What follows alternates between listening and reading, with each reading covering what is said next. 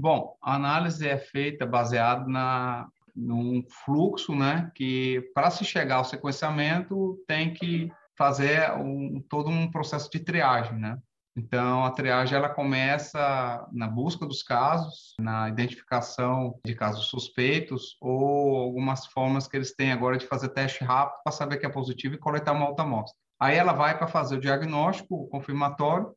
Nesse diagnóstico confirmatório, as pessoas podem fazer testes adicionais para saber se trata de uma variante suspeita, detectando certas mutações ou não. Mas o primeiro passo é realmente confirmar a detecção do SARS-CoV-2. E aí, eles fazem esses testes, aí começa a questão de selecionar, olha, essa amostra, então, vai para o sequenciamento por causa da relevância epidemiológica, porque foi confirmado como uma amostra positiva, ou porque o teste adicional também está indicando se tratar de uma variante de preocupação, a chamada VOC, né? Variant of Concern.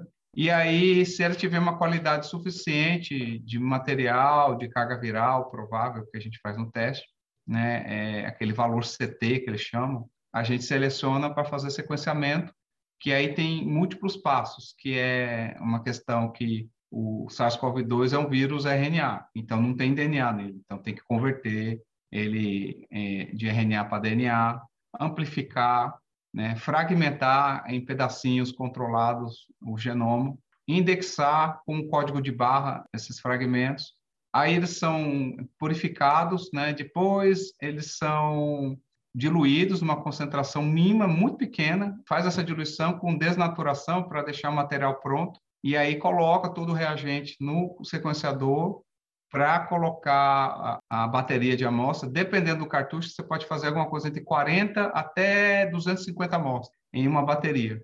Né? Logicamente, preparar 250 amostras leva muito mais tempo do que fazer 40 amostras.